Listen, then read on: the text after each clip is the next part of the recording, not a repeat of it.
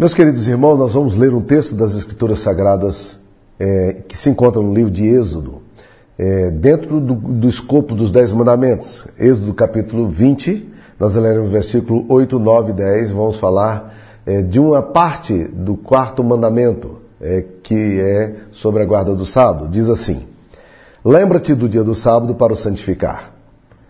Seis dias trabalharás e farás toda a obra.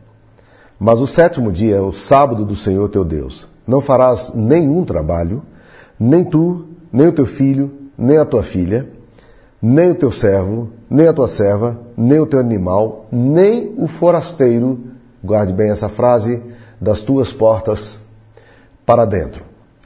É, meus queridos irmãos, me chama muita atenção essa afirmação. É, não, você vai ter que cuidar de, de, de tudo que acontece do lado de fora, para que das portas para dentro a sua casa esteja protegida. Nós vivemos dias de muita ameaça sobre a família. E às vezes a gente se perde muito na questão de o que vamos fazer com os nossos filhos. Bem, parece-nos que o texto está dizendo o seguinte: olha, você, o que acontece lá fora, você não tem controle. Você não tem controle. Você pode orientar seus filhos, você pode e deve dar as coordenadas deles, estabelecer os marcos, eh, os princípios, os valores. Isso é papel paterno, isso é papel materno, isso é papel de família. Contudo, você não pode eh, proteger os seus filhos no nível de que você vai proteger do que eles vão ouvir. Eles vão para a escola, eles vão ter professores ateus, materialistas, humanistas, eh, que não creem em Deus, e que ridicularizam a fé cristã, e eles vão ter que lidar com isso. Você não tem controle sobre isso. Você, quando seu filho sai da porta da sua casa e vai para a rua, vai para a escola, vai para o trabalho, você já não tem mais nenhum controle sobre o que ele vai ouvir, o que vai acontecer. A única coisa que nós podemos fazer é estabelecer, como disse, os valores básicos para que eles continuem. Mas, daqui para frente, você não tem controle. Você não pode estabelecer vigilância é, sobre tudo que acontece lá fora. Mas o texto aqui é muito enfático em dizer você tem que guardar a sua casa das suas portas para dentro. Uh, os colegas meus de presbitério dizem uma coisa muito interessante. Eles dizem que quando eu prego um bom sermão, normalmente eu prego um bom sermão porque a minha esposa preparou. Bem, não é bem assim, ainda que ela tenha excelentes insights, e ela, foi ela quem me deu esse insight alguns anos atrás, quando, nós, quando ela falou, bem, interessante, nós não temos controle lá fora, mas Deus está dizendo ao povo dele, olha, os teus forasteiros, o comportamento deles aqui, os teus animais, os teus filhos, as tuas filhas, das tuas portas para dentro você, você tem responsabilidade. Então deve, devemos cuidar do que acontece das nossas portas para dentro. O problema é que nós não estamos guardando muito bem as coisas que vêm de fora para dentro. Nós queremos muitas vezes proteger para fora, coisa que a gente não tem controle, mas a gente deixa de, de proteger das portas para dentro um lugar onde Deus diz que nós precisamos ter controle. O que Deus está falando aqui é que o que acontece do lado de fora da sua casa está fora do seu controle e pouca coisa você pode fazer a respeito, mas dentro do espaço da sua casa, isso tem a ver com você. Você precisa estabelecer o valor, você precisa dizer aquilo que você crê e você deve dizer como as coisas vão funcionar das suas portas para dentro. Nesse mandamento aqui dado ao povo de Israel, isto incluía até o mandamento que se referia, por exemplo, ao cuidado ao animal, o que ia acontecer, e ao escravo. E isso é um negócio interessante porque você vai perceber eh, no mandamento da guarda do sábado, eh, guarda do descanso, não apenas uma proteção de Deus para o homem, porque o homem não é uma máquina, ele precisa parar, mas ele também está estabelecendo uma, uma relação de proteção ecológica, se a gente puder dizer assim, e sociológica. Por quê? Porque está falando de animais. Você protege os seus animais. O animal chegava no, no, dia de domingo, ou no dia do sábado, no dia do descanso, e nesse dia ele não ia trabalhar. O jumento não ia trabalhar, o boi não ia trabalhar. E, e, é muito importante a gente pensar assim, que Deus estava preocupado com, também com os animais, e havia um propósito sociológico. Há um tempo atrás estava conversando com um grupo de pastores que, e um deles disse um, que, que ele leu um comentário de que os judeus, os escravos que eram dos judeus gostavam de trabalhar com os judeus porque pelo menos um dia de folga na semana eles teriam, porque nos outros lugares nenhum escravo tinha nenhum direito em nenhum dia, nenhuma folga. E é muito importante, meus queridos irmãos, a gente pensar isso. O que vai acontecer para fora? Ninguém sabe. Mas o que vai acontecer das suas portas para dentro é você, é sua responsabilidade. Você precisa cuidar disso aí, né? O texto aqui vai falar dos forasteiros, dos estrangeiros, de pessoas de outras culturas, de convicções religiosas que eventualmente frequentariam a casa do povo de Deus. Esses deveriam também andar das portas para dentro da casa dos judeus, alinhados à visão que o povo de Deus tinha. E nós não podemos determinar o que está lá fora, mas nós podemos sim é, orientar aquilo que acontece aqui dentro.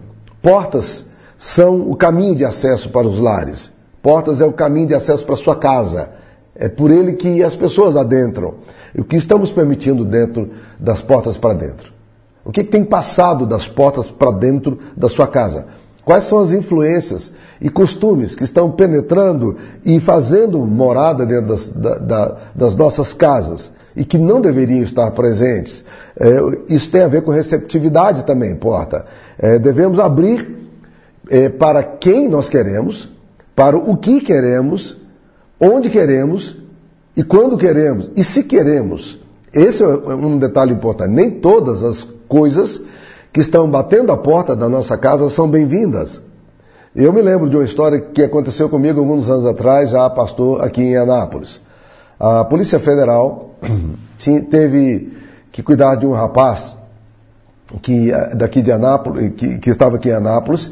Ele era neozelandês e esse menino teve um surto esquizofrênico e ele precisava de alguém para traduzir e alguém entrou em contato comigo da Polícia Federal dizendo, pastor, o senhor poderia vir traduzir esse menino aqui, orientar esse menino aqui, porque ele, a gente não está entendendo o que ele está falando. E eu fui então para a Polícia Federal para ajudar nesse, nesse, nessa demanda. E cheguei lá, era um rapaz, parecia de uma família muito fina, cuidei dele, traduzi, ele estava realmente fora de si, é, e a polícia não tinha o que fazer com ele, não sabia o que fazer. Falei, deixa ele comigo que eu vou levar para minha casa para ele tomar um banho.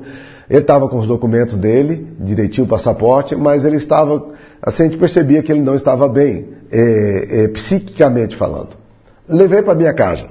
Dali nós o levamos para almoçar, e quando chegamos no restaurante, alguns sinais estranhos começaram a acontecer. Porque quando nós servimos o almoço, ele disse que não iria comer aquela comida porque aquela comida estava envenenada, que alguém queria matá-lo. Bem, ele praticamente não comeu nada. Ele comeu alguma batatinha frita ali, uh, com muita reserva, e nós o levamos para casa para ele tomar um banho. Ele foi para a nossa casa, e ali ele deitou, arrumamos uma caminha para ele, porque uh, enquanto isso a Polícia Federal estava entrando em contato, em contato com com, a, com o consulado, eh, a embaixada eh, que estava em Brasília, e esse menino foi deitar um pouquinho, e no, quando ele começou a dormir, ele, ele acordou aos gritos, aos berros, e aí ele já veio extremamente agressivo para cima da gente. Eu estava com meu sogro e minha sogra, naquela época meu sogro ainda era vivo, e a minha esposa. E ali, meu, meus queridos irmãos, ele literalmente nos fez de reféns.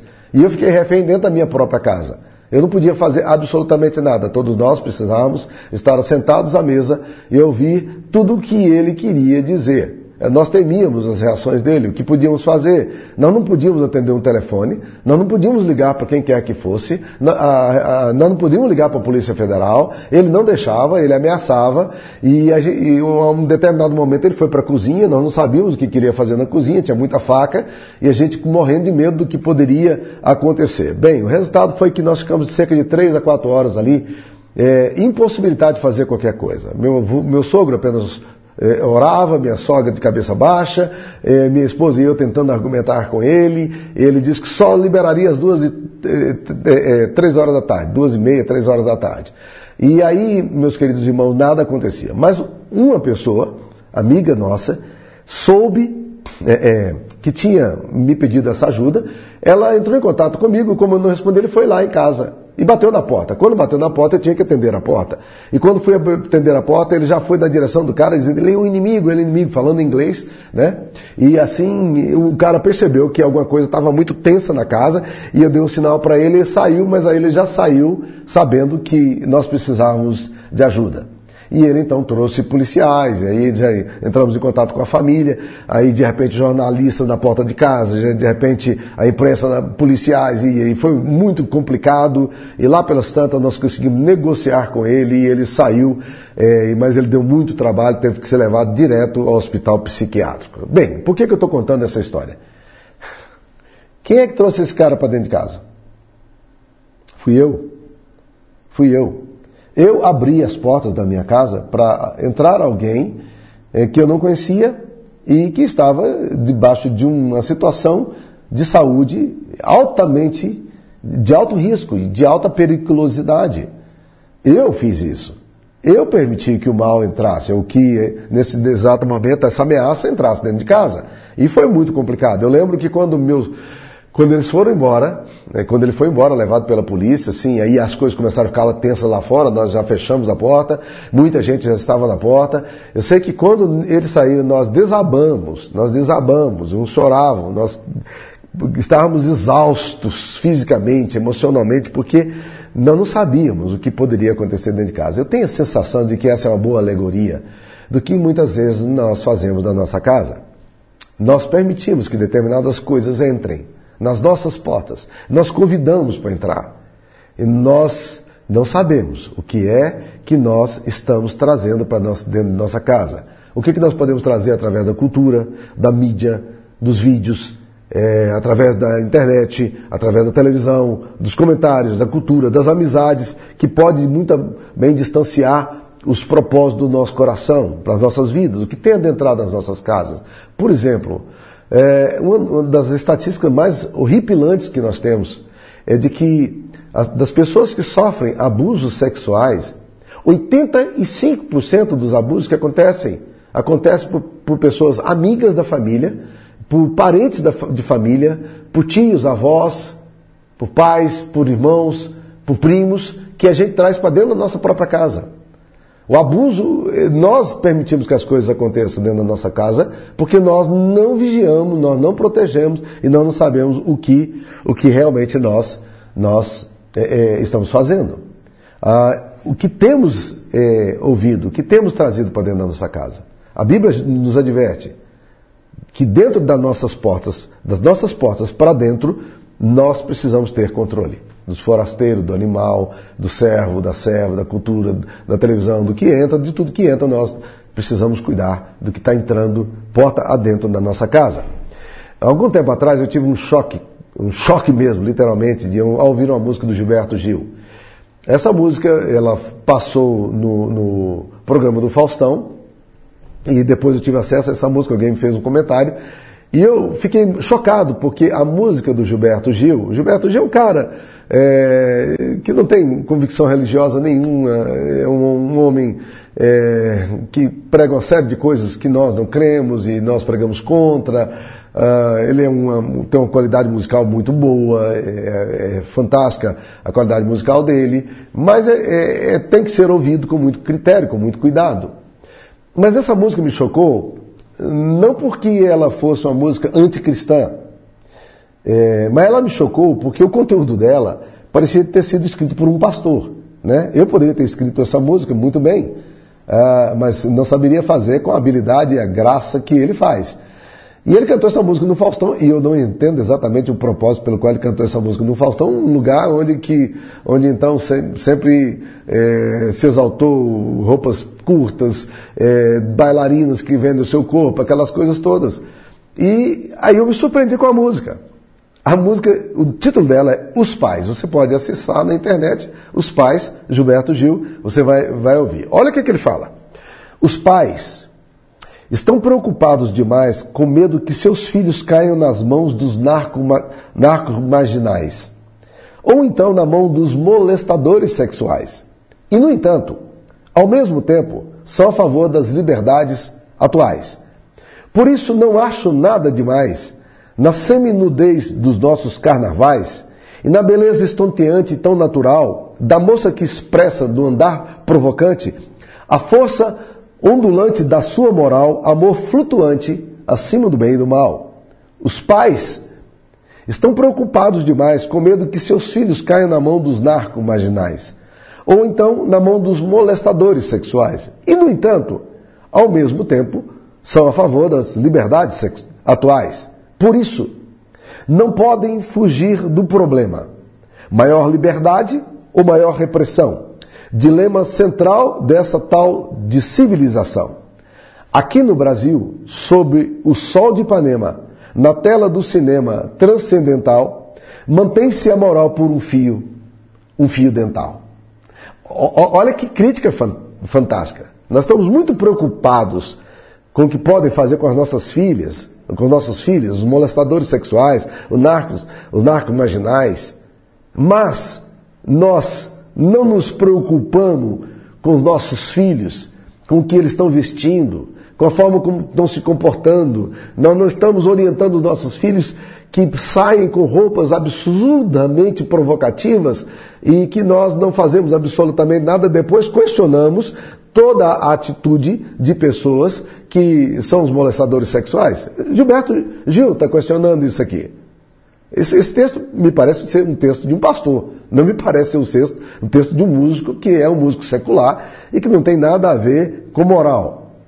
Isso nos leva a crer, meus queridos irmãos, é, de que a grande ameaça que nós temos dentro das nossas casas vem de dentro. Não é de fora.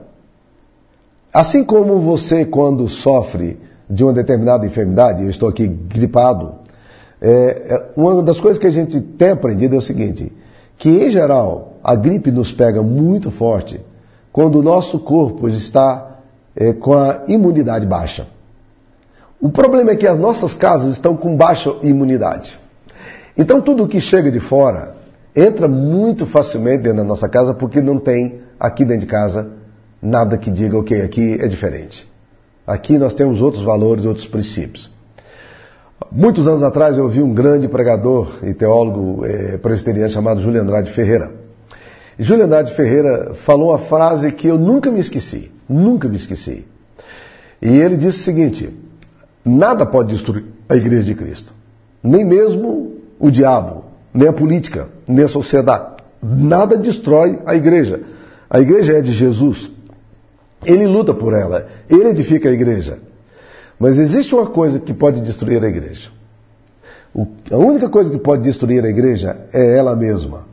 Aplicando isso à família, eu diria o seguinte: o grande problema que nós temos não é o que está acontecendo lá fora. Não é, não, não é o que os professores estão dizendo lá fora, que são de arrepiar. Não é o que a TV e os influenciadores estão dizendo, que são assustadores. Não é o que os políticos degenerados e formadores de opiniões estão dizendo. O problema é que nós não estamos dizendo o que nós queremos dentro da nossa própria casa. Nós precisamos começar a dizer, daqui de dentro da porta de dentro, ou da porta de fora para dentro, existem valores. O povo de Deus crê assim. É assim que vivemos. Os escravos vão se submeter a isso, nossos funcionários, nossos empregados, nossos, nossos amigos vão ter que se submeter a isso. Essa é a dinâmica, é assim que funciona aqui. Ah, o que nós fazemos aqui tem a ver com a nossa fé, com as nossas convicções, com, com a crença que nós temos num Deus é, que determina o que nós devemos crer e a forma como devemos viver. Em Números 23, existe um episódio, do capítulo 23 até o 25, existe um episódio longo, descrevendo uma experiência de um rei que, se sentindo-se ameaçado pelo povo que vem do Egito como escravo e agora vai entrar na Canaã prometida, esse rei, o nome dele era Balaque, contrata um macumbeiro muito, muito respeitado, muito temido eh, naquela região chamado Balaão. E Balaão é contratado a peso de ouro. Muito dinheiro oferecido a ele para ele fazer uma, uma coisa. Ele tinha que fazer uma macumba para o povo de Deus. Ele tinha que proferir uma maldição para o povo de Deus. Ah, Balaão hesitou porque, na verdade, Deus foi muito explícito para ele vá não. E aí ele hesitou, disse não ia, mas aí o dinheiro começou a chegar, mais, mais, mais dinheiro, mais possibilidade, e aquilo encheu os olhos dele e disse, eu vou assim mesmo. E foi. E quando ele foi ali, ele, a Bíblia diz que ele não conseguiu fazer nada.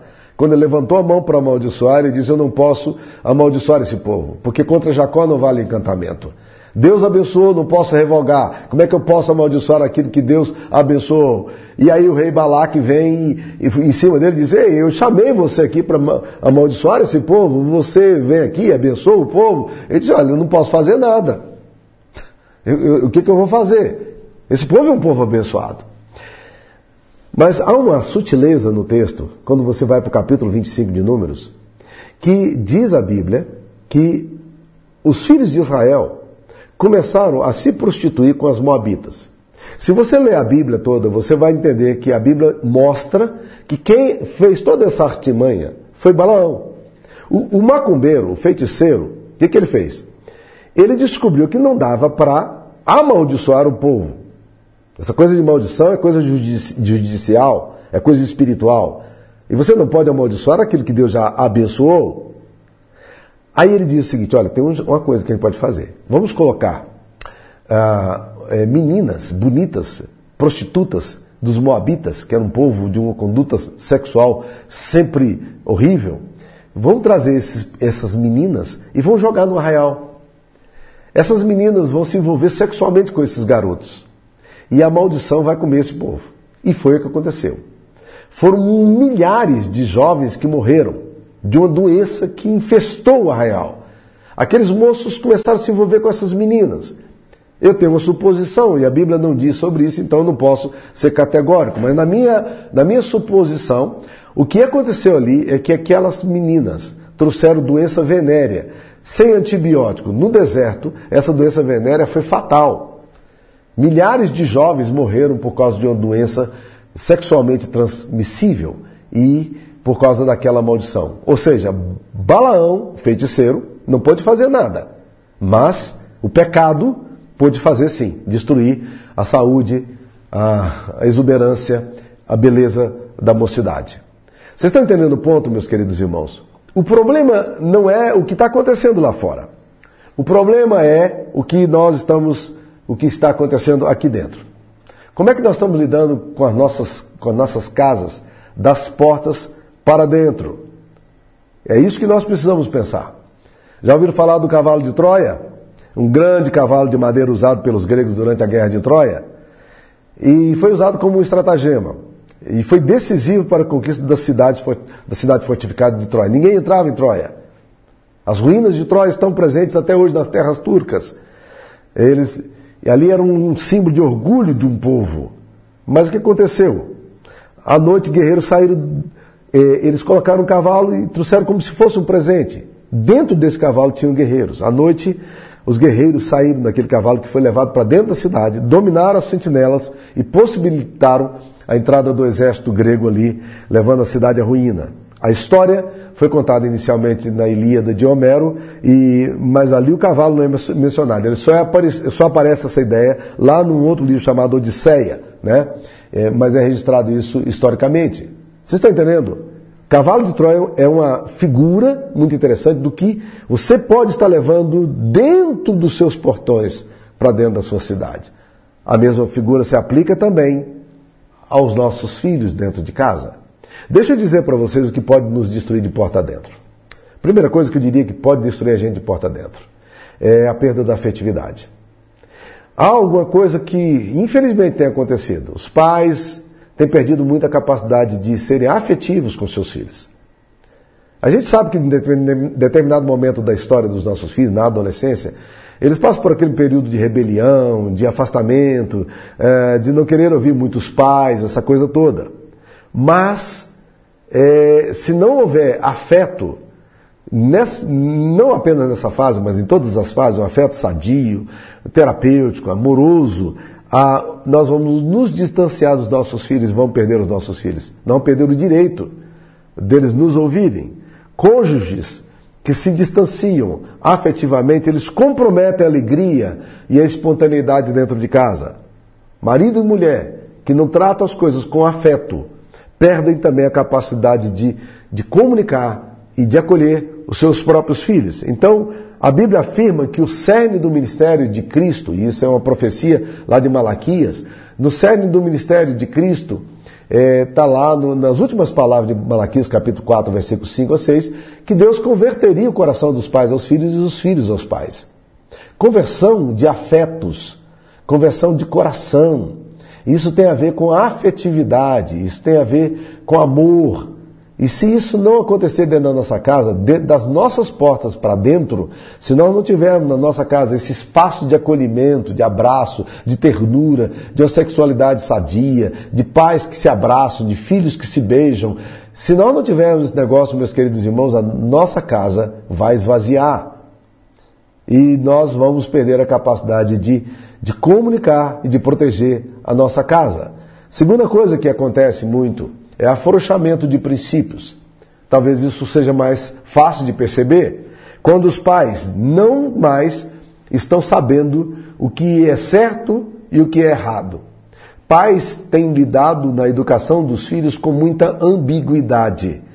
E quando você coloca marido e mulher com duas formações familiares completamente diferentes, alguns vêm de uma família rígida na educação, outros vêm de uma educação liberal. E aí você coloca um pai liberal, uma mãe rígida, ou o contrário. O que acontece? Você está dando uma educação ambígua. Os filhos não sabem exatamente os limites, por quê? Porque a mãe flexibiliza e o pai não. Ou o contrário, o pai flexibiliza, a mãe não. E aí eles começam a manipular e a jogar isso uns para com os outros, e os pais não raramente pegam essa isca e são devorados por causa dessa isca. Vocês estão entendendo o que acontece nessa hora? Nessa hora nós perdemos a capacidade de realmente comunicar para os nossos filhos o que é que realmente nós nós cremos. E numa época de fluidez moral, onde ninguém parece saber o que é certo, o que é errado, né? Isso é alguma coisa muito perigosa, muito perigosa. Pais precisam alinhar seus valores e princípios à luz da palavra de Deus. Não tem a ver com as suas emoções, com o que eu sinto, mas é aquilo com que a palavra de Deus nos diz que é certo e aquilo que a palavra de Deus nos diz que é errado. O que, que nós tem, tem acontecido? É, uma análise superficial vai nos levar à conclusão de que onde existe uma educação ambígua, um pai frouxo e uma mãe e uma mãe durona ou o contrário, em geral, nós estamos vindo filhos neurotizando-se. Nos lares onde nós estamos percebendo que os filhos estão perdendo as referências, em geral, você vai encontrar essa, essa dinâmica adoecida e patológica acontecendo. Tem um pai frouxo, tem uma mãe durona. Ou um pai durão e uma mãe frouxa. Então o que o pai faz, a mãe desfaz. O que a mãe faz, o pai desfaz. E esse afrouxamento de princípios é um negócio complicado. Nós precisamos saber qual o limite da liberdade? Qual o limite para a repressão? Para a disciplina? Veja como é difícil isso. Porque você, vocês, casais, vêm de famílias diferentes. Vocês têm uma herança educacional diferente. Então, ao educarmos com essa ambiguidade, procurando às vezes ser modernos demais, ou querem procurando ser amigos demais dos nossos filhos, nós ignoramos a verdade de que quem ama este mundo, o amor do Pai, não está nele. Famílias cristãs precisam ter valores claros, precisam orientar seus filhos, dar norte e dar direção, dizer sim e não, com amor e com firmeza. Terceira coisa que eu diria que nós, é, que é um grande risco das nossas portas para dentro, é o fato de que nós temos enfraquecido a nossa devoção. Pais e mães são muito é, negligentes na questão da oração, da leitura da palavra dentro de casa. Seu filho tem visto você orando? Seu filho tem visto você lendo as escrituras sagradas? Você lê a Bíblia com seus filhos? Você ora com seus filhos? Nós, nós estamos esquecendo de trazer aquilo que é mais importante para dentro da nossa própria casa, que é a presença de Deus. Existem lares cristãos que nunca abriram sua casa para um culto, para um culto da igreja, para um pequeno grupo, para orar juntos, porque isso dá trabalho. Isso vai sujar o, tapete da sala. Isso vai, vai, pode correr o risco de alguém beber um guaraná e derramar é, no sofá. Existem pessoas que não estão pegando o ponto. Quem que nós temos que chamar para dentro da nossa casa? Nós precisamos é, é, encher a nossa casa de louvores. Nós precisamos encher nossa casa da palavra de Deus. Nós temos que fazer cultos na nossa casa. Nós precisamos aprender a trazer pessoas para dentro da sua casa para cultuar. Vamos cantar hinos aqui. Ah, chama amigos da sua idade, vão estudar a Bíblia em casa. Ah, pessoas que têm o mesmo relacionamento com você, da mesma faixa etária sua, ou pessoas com as quais você se identifica. Então, muitas vezes nossas casas, da portas para dentro, estão enfraquecidas porque, porque dentro não tem luz. Porque dentro não tem autoridade espiritual, dentro não tem, eh, eh, não se clama o nome precioso de Jesus, dentro da nossa casa nós não, não protegemos espiritualmente com o sangue de Cristo. Então, meus queridos irmãos, das portas para dentro nós estamos esvaziados. E aí, nós não temos valores, nós não temos o que dar para ninguém.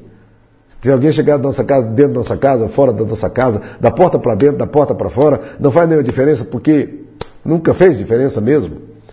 Quarta coisa que eu diria, meus queridos irmãos, da porta para dentro que a gente tem que tomar muito cuidado, são ações demoníacas. Esse é um ponto mais delicado, mas eu queria tocar nele. Sabe por quê? Primeiro, porque eu tenho visto algumas vezes em famílias algumas atitudes de um marido, algumas atitudes de uma mulher, ou algumas atitudes de filhos, que a gente olha o comportamento e diz: Isso aqui vai além do, do típico, do comum, do ordinário. Esse negócio aqui tá, tá, tá fora da curva. Esse negócio aqui é estranho demais, né? A, a gente precisa, às vezes, tomar cuidado com isso. A gente não, a gente é muito ingênuo ao lidar com as coisas espirituais. Eu sei, eu sei, existe sempre o risco da gente exagerar. E, e C.S. Lewis fala que o diabo tem muita vantagem sobre nós quando nós supervalorizamos a sua atitude e quando nós minimizamos o que ele faz. Então esse equilíbrio nem sempre é fácil. Existem pessoas que são. Tudo se explica pela questão do diabo. E aí já não tem responsabilidade moral.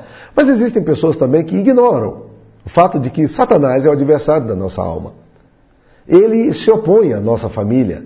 Ele se opõe à santidade da nossa casa, ele se opõe à santidade do nosso corpo, e nós descuidamos disso. E o diabo vai entrando em nossa casa por concessão e por permissão que fazemos. Quer ver um exemplo bíblico? A Bíblia diz que um dia uma mulher, Ciro Fenícia, aproximou-se de Jesus, está registrado lá em Mateus 15, e disse: Senhor, tem misericórdia de mim, porque a minha filha está horrivelmente endemoninhada. Olha o que, é que ela está dizendo. O diabo fez um ninho, literalmente, essa palavra significa isso. O diabo fez um ninho na vida da minha filha. E isso estava o quê? Alterando toda a dinâmica da sua própria casa. E ela percebe isso, Senhor, não há mais controle na nossa casa. Literalmente. Porque como é que você controla as forças espirituais? Como é que você controla entidades espirituais? Demônios. A minha filha está sob o domínio do maligno. E ela corre para Jesus, e ela nem era judia, ela não era crente. Ela corre para Jesus e clama: Senhor, tem misericórdia de mim. Eu acredito piamente que muitas vezes em nossas casas, com determinadas atitudes, oposição clara a Deus, nós muitas vezes tratamos as coisas com muita superficialidade e nos esquecemos do risco que nós estamos quando nós agimos da forma como nós agimos, ignorando as coisas de Deus, ignorando os desígnios do diabo. Então nós precisamos ter muito cuidado com isso aí. Essa é a verdade da palavra de Deus. O Evangelho vai trazer proteção espiritual para nós. É isso que nós aprendemos nas Escrituras Sagradas.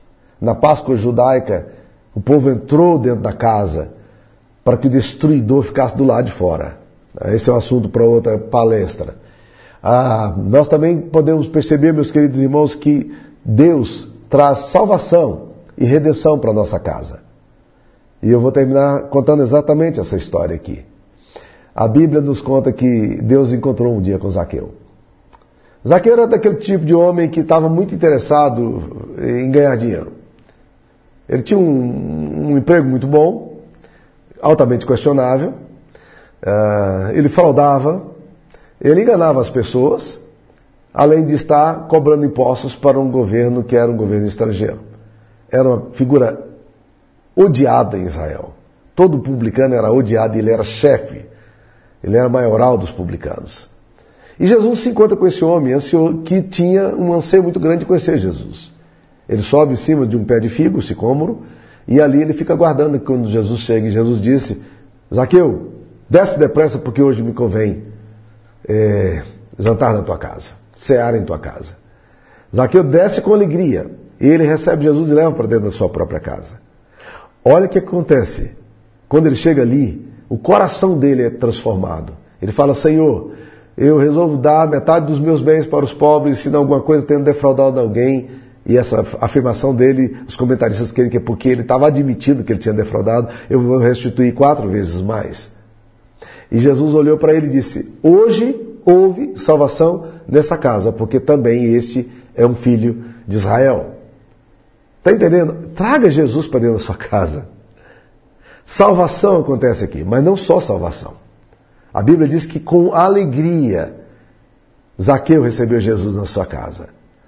A alegria vem para dentro de uma casa que abre das portas para dentro para que Jesus governe. Há uma música da Ishila que eu gosto muito, que, que diz assim: Minha casa será uma casa de bênção. Minha casa será um cantinho do céu. Nela estarão reunidos os filhos para o louvor do Senhor. Eu gosto de pensar nessa música, meus queridos irmãos. A casa nossa tem que ser uma casa dos céus. Das portas para dentro. Jesus tem que governar. Como é que está a sua casa das portas para dentro? Eu não estou perguntando como é que estão as coisas do lado de fora. Estou querendo saber das portas para dentro. Quando você tranca a porta da sua casa, o que é que tem lá dentro? Como é que você lida com as coisas lá dentro? Como é que você trata das coisas lá dentro? Quais são os valores que norteiam sua história, sua vida, sua educação de filhos, relacionamento seu com seu marido, seu com a sua esposa? Como é que você lida com essas questões? Como os valores de Cristo estão permeando estão orientando a sua história das portas para dentro. Esta é a palavra de Deus para o seu coração hoje. Convide Jesus para entrar na porta da sua casa e diz, diga a Jesus, Senhor, fica conosco porque já é tarde e o dia declina. Jesus fique na sua casa. Deus te abençoe. Vamos orar? Senhor, o que ouvimos aqui é alguma coisa extremamente desafiadora aos nossos corações. A tua palavra, ela é uma espada, ela penetra, ela transforma, ela modifica. Nós queremos te pedir, oh Deus querido, que essa palavra possa ser um divisor de águas na história de muitas famílias. E que, ó oh Deus querido, uma nova postura possa ser tomada para que teu nome seja glorificado. Em nome de Jesus nós oramos. Amém. Fique na paz do Senhor.